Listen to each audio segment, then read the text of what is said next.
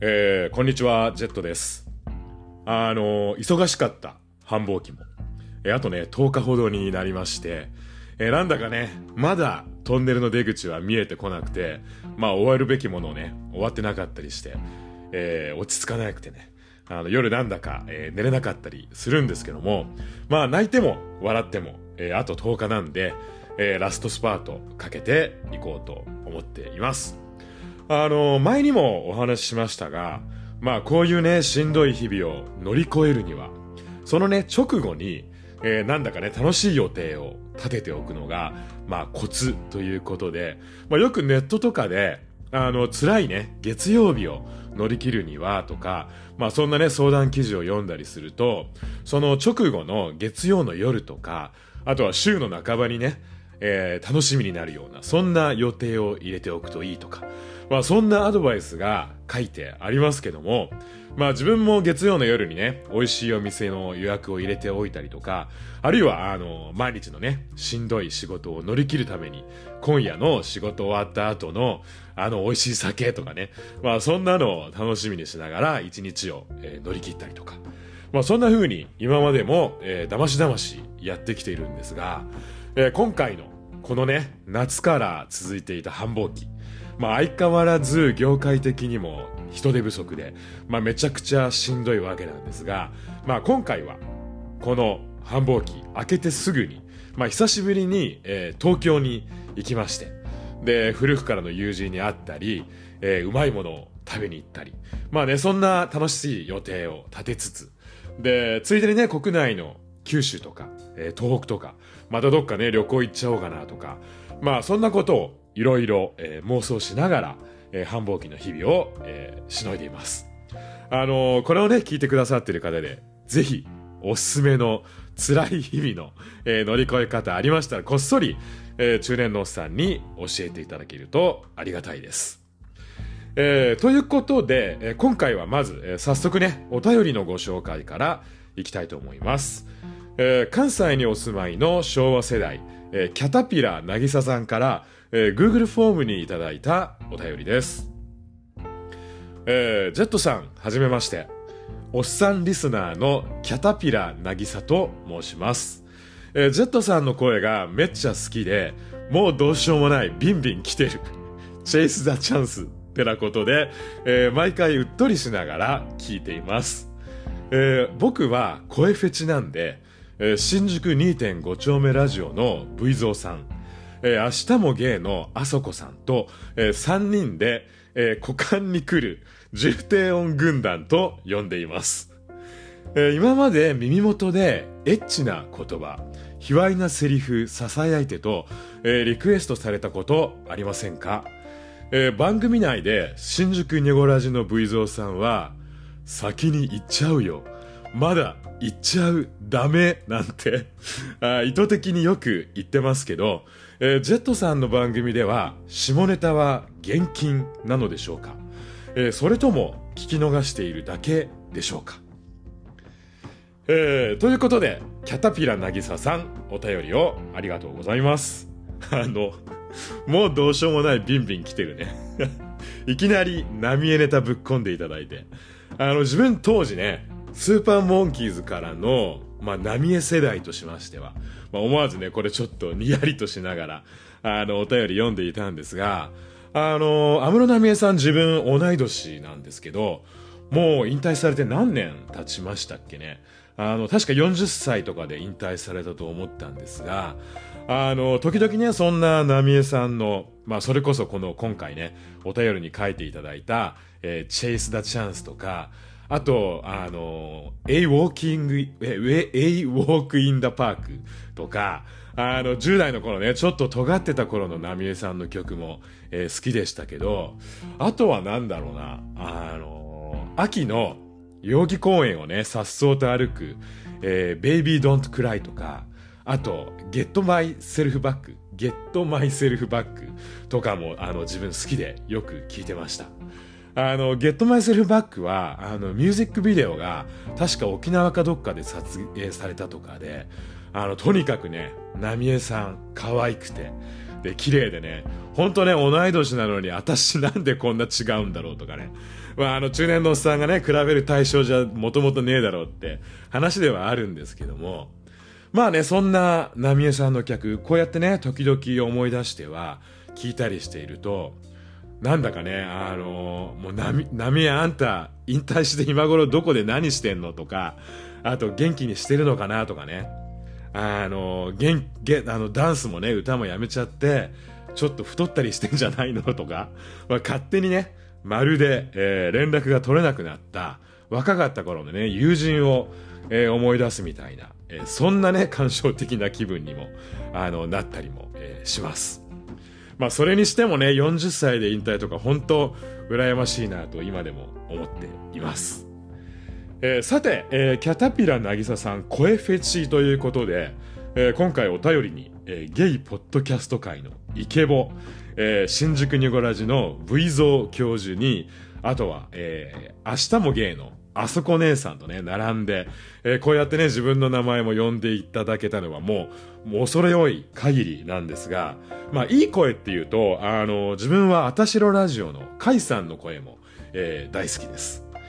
まあ、そんなね、素敵な声の方々に、ちょっとね、ほろ酔いとかで、耳元で、ドエロいね、セリフ言われたらもうね、膝からガクって倒れちゃいそう、崩れちゃいそうな、えー、そんな気もしますけども。まあ、ただね、残念ながら自分は、えー、そんなセリフ言ってとかね、普段人から言われたことは、えー、ないです。あの、自分、下ネタはね、別に嫌いじゃないですし、まあ、それこそね、友人との、えー、酒の席なんかじゃ、まあ、普通に下ネタは、あの、エロ話とかもね、したりしますし、あの、エロのね、動画サイトも見たくなるよりも、夜も、えー、ありますし、あとはね、同年代の友人から、ドエロ写真ね、ランダムに朝からね、送られてきたりとかして、まあ、朝っぱらから盛り上がったりとか。あとは、それこそね、推しのゴーゴーボーイの、あの、 OnlyFans とかね、課金しちゃおうかなとか、まあ、いろいろやってますけども、確かに、えー、この番組ね、えー、今回で80回目なんですけども、いわゆる下ネタ、あんまり出てきたことね、なかったかもしれません。まあ、本格的なエロネタはね、同じくゲイの方お一人でやられている、えー、ポッドキャスト番組の、えー、やだ姉さんの、えー、腰振る夜に、にね、お任せするといたしまして、まあ自分のね、この番組は、まあなんつうか、えー、フェリス女学院的な、えー、あるいはね、応院学院とか、あの、そんな、立ち位置を、えー、目指しているんで、で、まあね、なんのこっちゃって話なんですが、あの、フェリス女学院って言いますね、えー、横浜の、えー、山手、山手のね、丘の上にある、えー、学校でして、で、外国人母子とかがね、あるような閑静なエリアにある、まあ、いわゆるね、お嬢様学校と当時、えー、呼ばれていまして、で確かね、挨拶はご機嫌ようとか、えー、そんなんでしたっけ？あれは違う学校か。まあ、とにかくですね、その学校のあるあたりをね、えー、歩きますと、まあね、下ネタエロ話は高速で、えー、禁じられてんじゃねえかぐらいの、えー、そんなね、雰囲気なんですけども、まあね、自分が地元横浜に住んでいた頃は、まあって言ってもね、自分の実家はまあその横浜のね、都会からだいぶ離れた田舎の、えー、ポケベルのね、あの、ベルもね、入りにくいような地域だったんですけども、それこそね、当時、その高校の同級生が、フェリスのね、お嬢様と付き合ってるとかね、そんな話になると、もう、クラス中の男子がすげえとかね、大騒ぎになってた、そんな思い出もありますけども。あの、我らが、オーバーザさんの、えー、ジェンスーさんも、まあ、フェリスご出身っていうことなんですが、まあ、そう考えるとね、あの、年頃の女子高生、きっとね、フェリスのお嬢様だって、えー、下ネタもね、エロ話も普通にしてたんだろうなとは、えー、思えてきますけども。えー、っと、何の話してたんでしたっけ？えー、下ネタね、エロ話、えネタ。えー、そんなね、まあ、ゲイポッドキャスト界の、えー、フェリス女学院を、えー、目指している、えー、中年のおっさんの番組ですけども、まあ、下ネタ、エロネタ、そんなね、内容のおたるをもしいただけましたらもうね、全然ありですんで、ぜひぜひね、引き続きいろいろお便りお待ちしていますんで、よろしくお願いします。えー、ということで、キャタピラなぎささん、お便りをありがとうございました。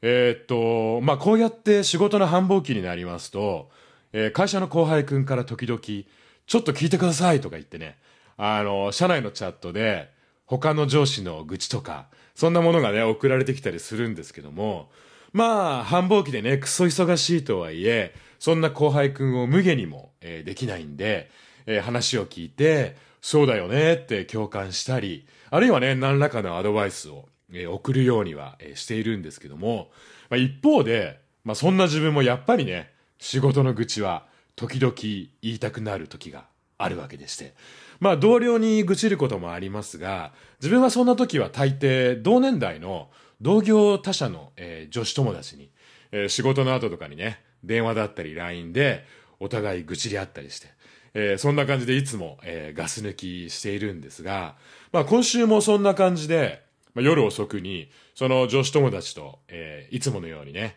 話をしていましたら、まあ愚痴もね、お互い相当語り尽くしたからなのか、突然、大して知りもしない人におごったりするとかいう、そんなあの議論に突然なりまして。まああのそもそもね、なんでそんな話になったかと言いますと、えっと、料理研究家のリュウジさん。時々自分もレシピお世話になっていますが、そのリュウジさんが男っていうだけで、なんで港区女子におごらなきゃいけないのよみたいな。まあそんな苦言を SNS に載せていたっていう話を、えー、自分もね、その女友達も聞いていたからっていう、そんな、えー、背景があったからでした。まあいわゆる、おごる、おごられる問題。まあ芸界隈でも時々語られますけども、まあ自分は、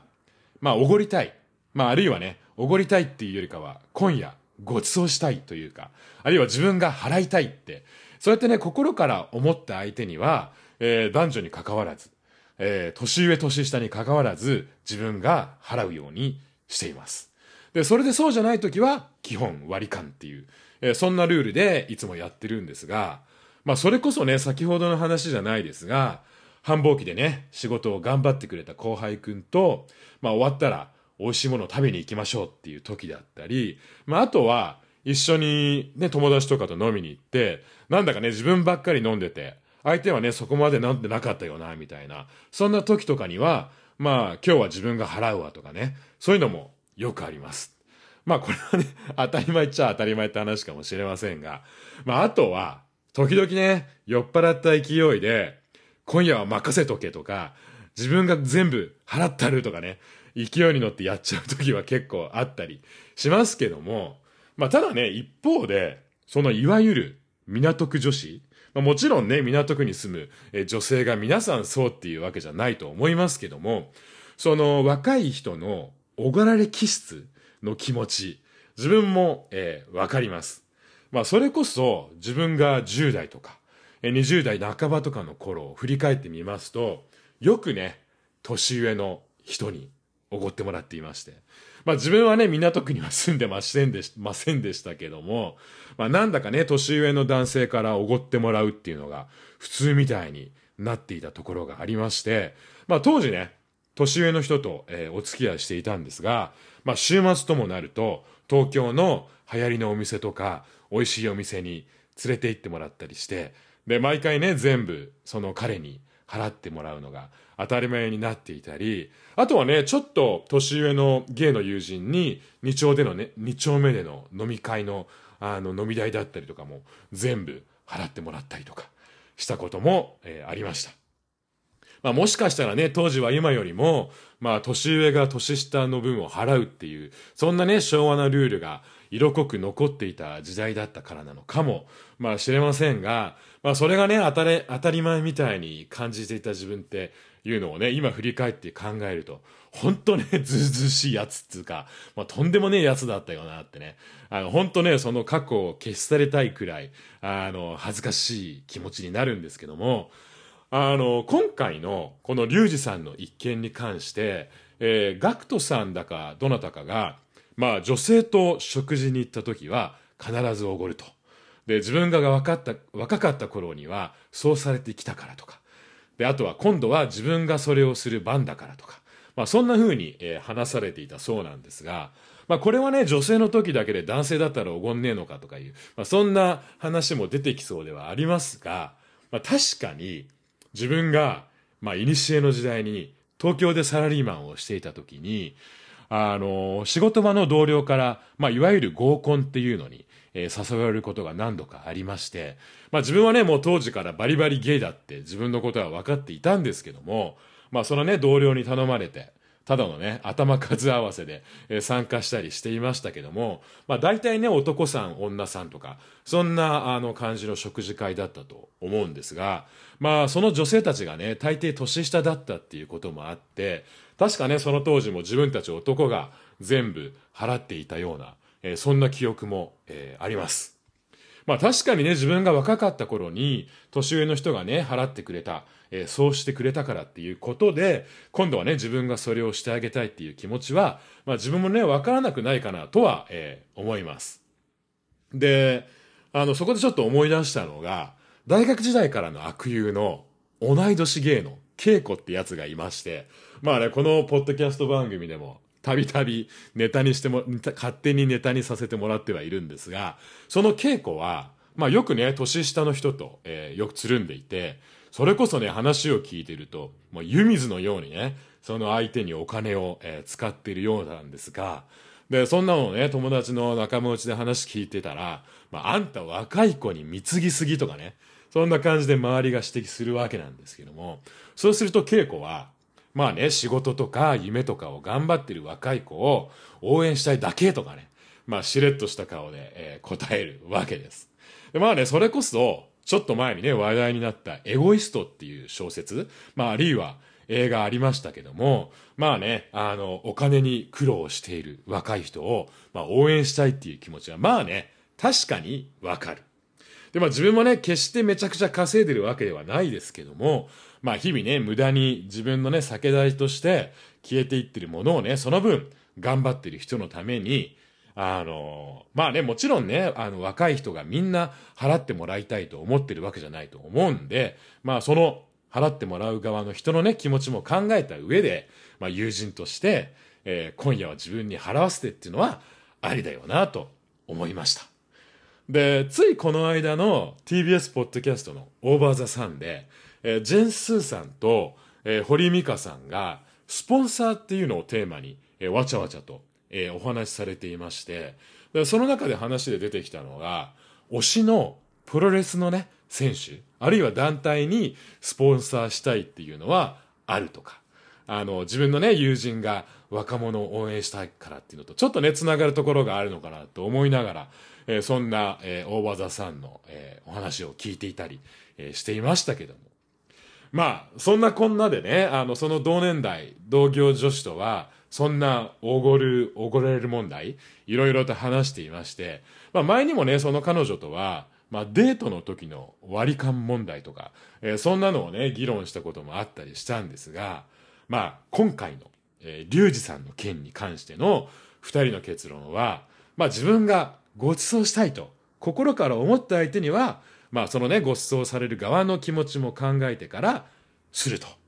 で、リュウジさんのね、ケースのような知りもしない相手で、で、代金を払って自分がね、後でモヤモヤするんだったら、ここは割り勘でいきましょうと。きっぱりね、さっぱりクリーンにいけばいいんじゃないのという、そんな、えー、結論に達した、えー、40代半ばの、えー、中年男女でした。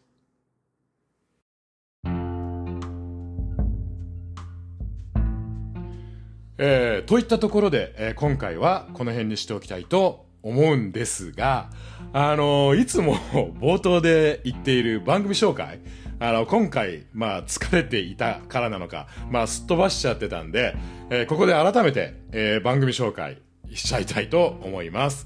え、っと、この番組は、えー、40半ばのおっさんが、えー、中年男子の日頃の思いや悩み事だったり、えー、時には懐かしい昭和ネタやゲイ、オカマネタなどを、え同じくおじさん、おばさんと呼ばれる、え中年世代の人々や、あるいは中年予備軍の人々と共有しながら、え中年芸が一人ほろ酔いで語る、えかなり緩めのトーク番組となっております。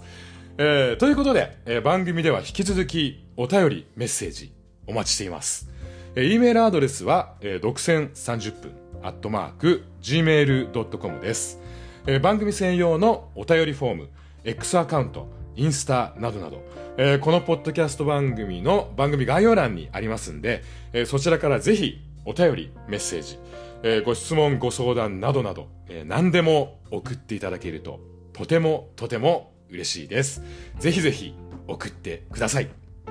えー、10月に入りまして、だいぶね、涼しい日も増えてきまして、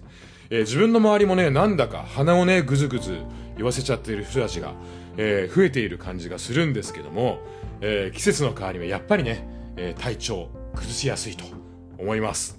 あの番、番組のね、冒頭にも少しお話ししましたが、来週からちょっとね、あの、仕事お休みをもらって、え東京に行ったり、あとは、えー、実家のね、親に顔を久しぶりにね、店に行ったりするんで、で、親だいぶ高齢なんでね、自分もコロナワクチンまた、えー、受けてきました。えー、これをね、聞いてくださっている方も、えー、季節のね、旬のものを食べて、栄養をつけて、えー、免疫力を上げて、えー、季節の変わり目、お体にはお気をつけてお過ごしください。えー、それでは、独占中年男子の30分、次回に続きます。